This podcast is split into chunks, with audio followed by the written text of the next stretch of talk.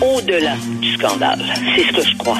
Mais là, avec ce qu'on a vu, ce qu'on a vu de nos yeux vus, c'est vrai. Puis en plus, je vais vous dire une chose. Regardez ce qui se passe. On se bat plus, on dira plus rien. Euh, je ferai pas ça. Un esprit pas comme les autres. Denise Bombardier.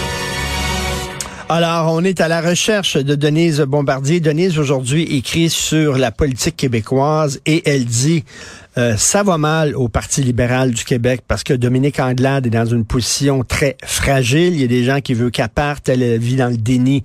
Elle s'accroche. Mais bref, il y a une crise au sein du PLQ. Québec solidaire, ça va pas super bien. Ils ont renié finalement, ils sont retournés en arrière concernant leur position sur le serment, puis on dit OK, on va prendre notre trou, puis finalement OK, on va le faire le serment au roi. Il y a des gens qui disent ben finalement quand vous étiez là euh, à côté du PQ en disant on le fera pas, ce n'était qu'une posture idéologique, c'est tout. Donc euh, puis en même temps, on dirait que depuis les élections Québec solidaire, ils ont perdu un peu de souffle. Donc, ils courent après leur souffle. Ils sont affaiblis, eux autres aussi. Et le PQ, qui s'est un peu peinturé dans le coin avec sa position concernant le serment euh, du roi.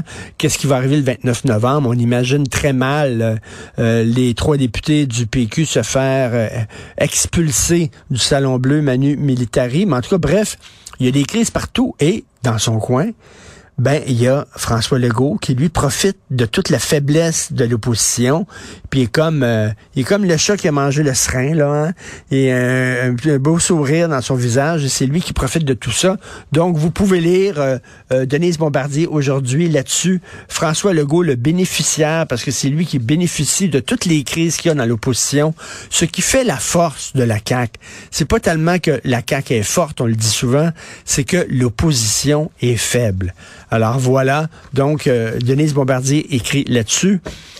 Euh, je veux, euh, ben tiens, pendant que j'ai du temps de libre, parce que finalement on ne contacte pas Denise, je vous ai parlé en début d'émission de Nadia El Mabrouk qui écrit toujours des choses très intéressantes sur sa page Facebook et elle a reçu un message que je veux à tout prix vous lire. C'est un message complètement délirant c'est un woke ou une woke, je sais pas si c'est un gars ou une fille, c'est peut-être un nom binaire qui écrit concernant la couverture sur l'Iran. Écoutez ça. Je doute de la pertinence de partager les événements d'Iran sur les médias sociaux occidentaux. Faut pas parler de l'Iran, de ce qui se passe en Iran. Bien que les femmes iraniennes sont fortes, le partage de leurs combats sur nos réseaux contribue au climat d'islamophobie des gens présents sur notre territoire non cédé personne parle de territoire non cédé. Puis elle dit, faut pas trop parler de ce qui se passe en Iran parce que ça n'a pas de bon sens. Ça nourrit l'islamophobie. La façon dont les médias traitent l'événement est teintée d'islamophobie.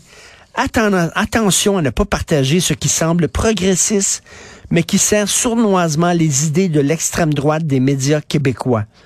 Leur but est qu'on se serve de cela pour mettre la pression sur les femmes musulmanes du Québec à se découvrir malgré leur choix éclairé, leur choix éclairé de porter le voile. N'oubliez jamais qu'ici, le voile est toujours un choix et que cela ne doit jamais être mis en question. Mettez-vous dans la peau des femmes musulmanes dans ce territoire non cédé du Québec. Si bol. On dirait que c'est un pastiche. Mais la personne est sérieuse. Et qui voit que ces mêmes Occidentaux qui lui interdisent l'accès au poste de la fonction publique applaudissent leurs semblables qui se rebellent. Bref, écoute, ça n'a pas de maudit bon sens. C'est un torchon. C'est un texte en disant, faut pas parler de ce qui se passe en Iran parce que, un, ça nourrit l'extrême droite, complètement débile. Ça nourrit l'islamophobie.